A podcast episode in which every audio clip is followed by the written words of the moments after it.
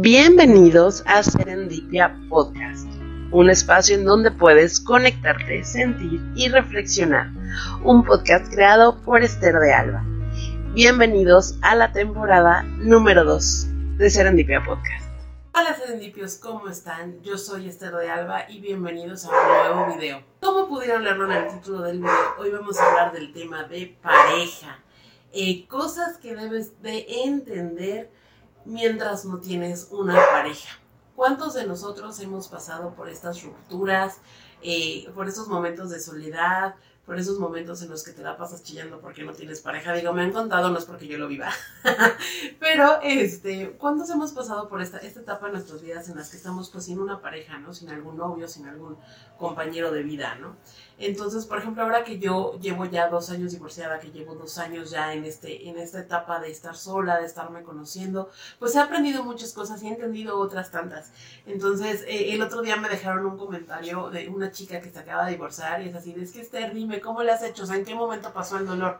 Pues mira, ¿en qué momento pasó el dolor? No te lo puedo decir, pero sí te puedo decir que es demasiado trabajo en ti mismo, demasiado... Eh, cada ruptura de, amorosa que tienes, cada novio, cada, cada divorcio, que lo ideal no es que te estés divorciando, ¿verdad? Pero cada vez que tú rompes con alguien y también una relación de amistad, debes de sentarte a analizar lo que funcionó y lo que no funcionó en esa relación para que en la siguiente no lo vuelvas a hacer.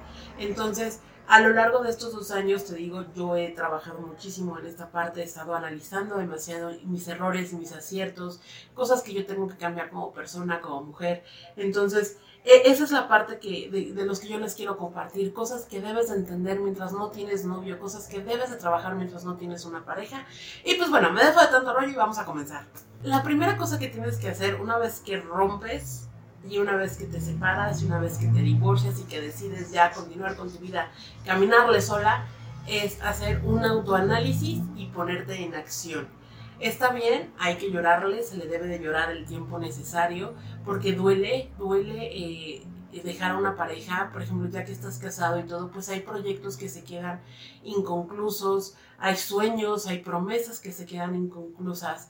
Entonces, pues debes de darte esa parte de duelo, de, de, llorarlo, de, que te duela, pero no llegar al extremo del sufrimiento. Ya cuando empiezas a sufrir, pues ya se está volviendo un poco tóxico, un poco enfermizo esa parte, ¿no? Ya no, ya no te está ayudando a crecer, el dolor te ayuda a crecer. Entonces, esto es como cuando éramos chiquitos, ¿no? Que nos decían a nuestra mamá, bájate de ahí, te vas a caer, te vas a romper la cabeza y no sé qué, y chin, te caías y aprendías que si hacías cierto tipo de cosas, te ibas a caer y te ibas a pegar y te iba a doler. Aprendiste del dolor. Es exactamente lo mismo con la parte de las parejas. Es lo que, lo que yo he aprendido con base en mi experiencia.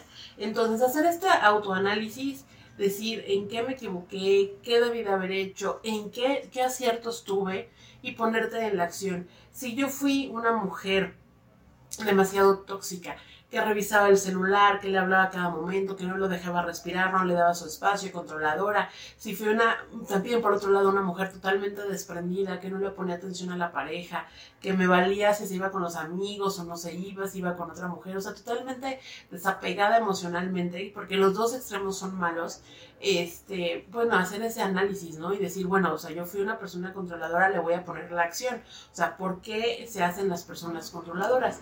Eh, ir a terapia, y tienes que ir a trabajar esa parte, tienes que darte cuenta que, que, tienes que sanar porque te hizo la necesidad de controlarlo todo, de querer controlar la vida de todos.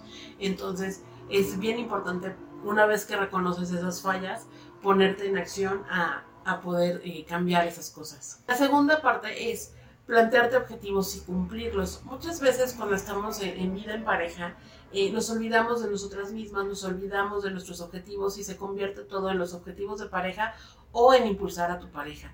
Entonces es el momento de sentarte a, pensar, a, recordar qué era lo que tú querías hacer, qué querías estudiar, cuáles son tus sueños, tus objetivos, qué es lo que quieres hacer y empezar a cumplirlo, empezar a, a tener un trabajo.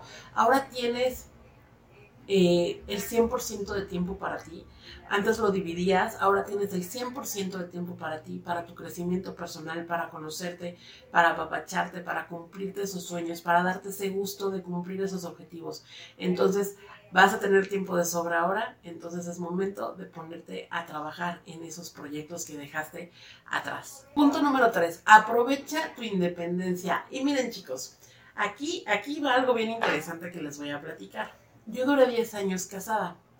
Y este, es padrísimo, o sea, sinceramente a mí la vida en pareja me gusta muchísimo, es, es muy enriquecedor, te ayuda a crecer en muchísimas cosas, pero también dejas de ser otras tantas. Yo no digo que sea malo estar casado, porque no, no es malo, pero sí llegas a, tener, a dejar de hacer cosas pues, por el otro, ¿no? O sea, llegas a perderte de ciertas libertades que no debería de ser así, pero, pero pues así es. Ahora que, que hoy en día tengo esta independencia, que puedo ir y venir sin darle explicaciones a nadie, sin tener ese pendiente, porque antes, aunque mi pareja me dejaba hacer lo que yo quería, pues siempre estaba ese pendiente de tengo que llegar a la casa y, ya habrá cenado y cómo estará y qué va a necesitar, o sea, se, uno se instala en ese chip entonces, hoy en día puedo ir y regresar a las 2 de la mañana y no pasa nada, o no regresar a mi casa. Me doy el lujo de cada 21 días irme a vivir una experiencia y, estar trabajando con esas personas.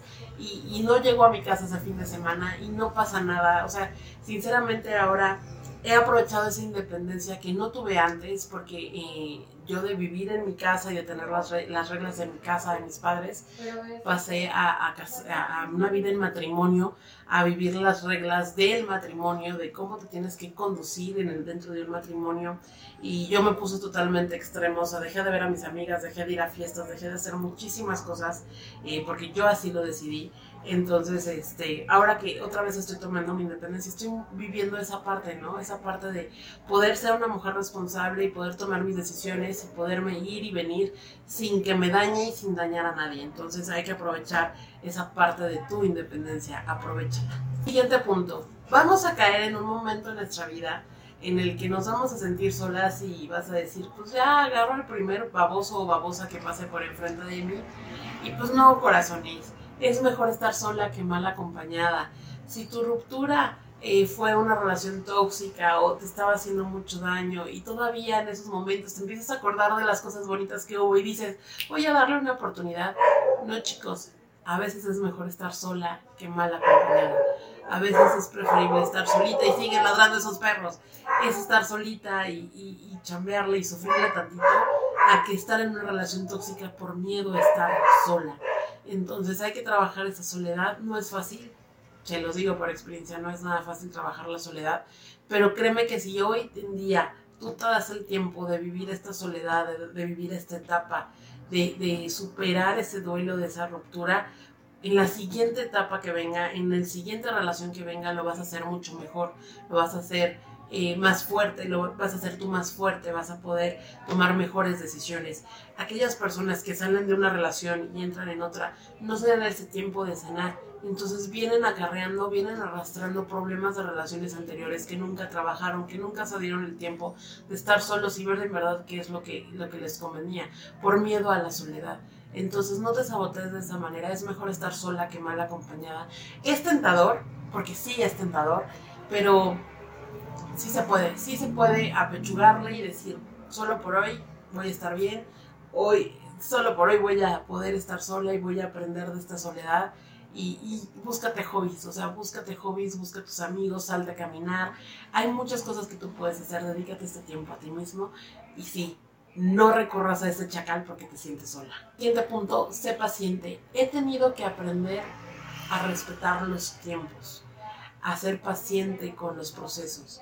Eh, este proceso me ha llevado pues dos años y he tenido que, irlo trabajando y he tenido que ser paciente tanto con el dolor, tanto con el enojo, la ira, la tristeza, la alegría, porque porque no ha habido días en los que yo estoy feliz de estar sola, ¿no? Y, hay días en los que dices, chicos, así, pues sí se extraña, ¿no? Se extraña esa rutina, se extrañan esos momentos, ¿no? Tienes que ser paciente, todo va a pasar, va a haber algún día y te lo puedo asegurar porque yo ya lo viví un día te levantas y ya no sientes ese dolor, ya no, ya no lo extrañas, ya no lo necesitas, ya dices, de aquí para adelante ya es momento, ya puedo abrirme a otra persona, o sea, tienes que ser paciente con tu proceso, tienes que tenerte mucho amor, muchísima tolerancia, tienes que aguantar, aguanta, aguanta, aguanta un día más, aguanta un poquito más, vas a ver que esa paciencia va a traer buenos frutos. Siguiente punto, no juzgarte. ¿Qué es lo primero que pasa en tu mente cuando quieres hablar de aquel chacal? Bueno, pues si dices, ay no, y otra vez voy a hablar del cacas, y otra vez voy a empezar a llorarle, ah, triste cacas, ¿no? Le voy a dedicar la siguiente canción al cacas, y, y te empiezas a juzgar. Como se los he dicho, el dolor es inevitable, el sufrimiento es opcional.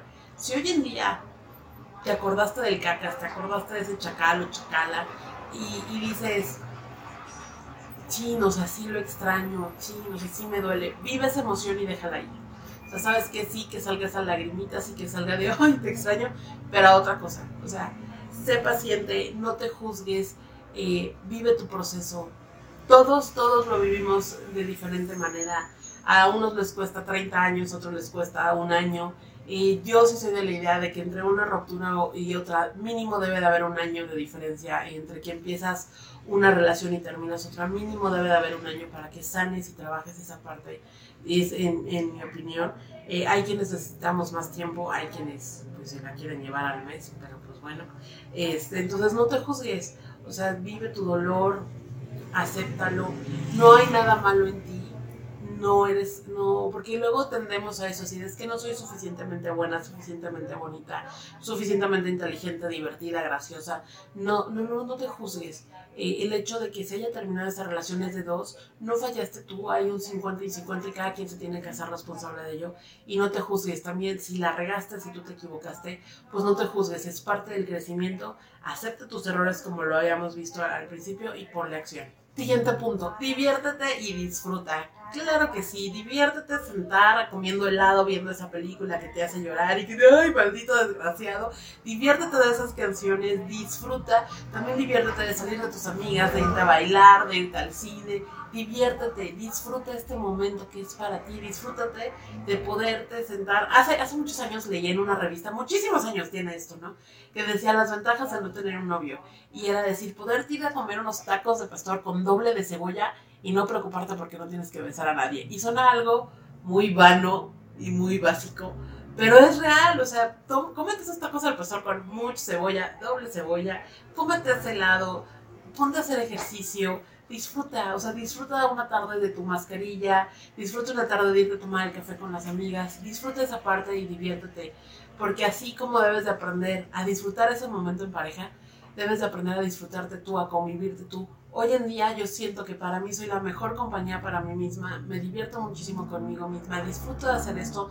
En los días que estoy así como de mejor me pongo a ser productivo y me pongo a hacer videos y me pongo a hacer algo, a sacar una canción en el ukulele, qué sé yo, pero disfruta esta parte. Este punto que tiene que ver con todos los anteriores es trabajar en tu amor propio, conocerte, saber qué te gusta, qué no te gusta, qué quieres, qué no quieres. Es trabajar en ti, conocerte, cuáles son tus necesidades, qué quieres en una relación, qué no quieres en una relación. Entonces trabaja en ese, en ese amor propio, que los puntos anteriores te llevan a esta parte, a trabajar tu amor propio. Y por último, una vez que te sientas preparada o preparado para ahora sí tener una pareja, no te pongas un letrero, no te metas a Tinder y salgas a la calle buscando una pareja, porque así no funciona. Aprende a manifestar esa parte, aprende a pedir. Yo no sé si creas en Dios, en el universo, en la vida, o en la tierra, o en el árbol de la esquina, no sé en qué creas, pero aprende a manifestar. Tú puedes hacer una carta pidiéndole a quien tú quieras, Dios, la vida, el universo, el árbol de la esquina, a quien tú quieras, este, cuál sería tu pareja ideal y hay que aprender a pedir y hay que aprender a manifestar qué cosas te gustaría hacer, cómo te gustaría tener esa relación, cómo te gustaría que se vieran, cómo, cómo te gustaría que fuera eso. Es momento de hacer esa carta al universo, de hacer esa carta a Dios y decir, Dios mío, yo quiero esta pareja, o sea, te pido por ella, te pido que él también o ella también esté pasando por este proceso, te pido que él, y eso es a nivel personal, yo cada noche le digo a Diosito, mira Dios, yo no sé si tú tengas preparado una pareja para mí, si dentro de tus planes está que yo tenga una pareja de nuevo, pero lo que sí te pido es que si hay alguien allá afuera en este mundo que está, que es para mí, te pido que lo cuides, te pido que lo sanes, que así como yo estoy trabajando en mí, en sanar eh, todas esas cosas que tengo que trabajar, que él también las trabaje para que cuando nos encontremos seamos lo suficientemente inteligentes para vernos, podamos vernos y podamos eh, pues encontrarnos, ¿no? Entonces es lo que yo lo pido, ¿no? Y, hace unos días leía en, un libro de Daniel Javif que decía, yo quiero, yo quiero un hombre, una persona, mujer, una persona que tenga que recurrir a Dios para saber cómo llegar a mí. Eso es en lo personal lo que yo pido. Eso es en lo personal y es a lo que me refiero. Aprendan a manifestar las cosas, aprendan a, pedirlo conforme a su personalidad, conforme a sus creencias. Aprendan a, a pedir, porque créanme que se los va a dar. Y pues bueno, mis chicos y mis chicas, esto ha sido todo por el video de hoy. Disfruten esta parte de la soledad, de, no tener pareja. De verdad es padrísimo que hagan proyectos, crezcan, aprendan. Es el mejor momento para ustedes y para cuando ustedes lleguen con esa pareja puedan, puedan entregarse a esa relación y puedan vivir ahora esa etapa sin tener la añoranza de haber ido de fiesta o de haberte saltado etapas, ¿no? Vivan sus etapas, vivan sus procesos, sean pacientes, amorosos y prudentes con ustedes mismos. Y pues bueno, cuídense mucho, nos vemos en el siguiente video, cuídense, pórtense bien, bye bye. Me encanta que hayas llegado hasta el final de este episodio. Espero que lo hayas disfrutado. También recuerda seguirnos en Facebook como Somos Serendipia Podcast. Ahí encontrarás mayor información sobre nuestros invitados. También puedes seguirme en Instagram como arroba soy Esther de Alba. No olvides también visitar nuestro canal y ver los episodios de Serendipia Tarot y los episodios de Esther de Alba. Cuídense muchísimo, nos vemos en el siguiente episodio. Bye.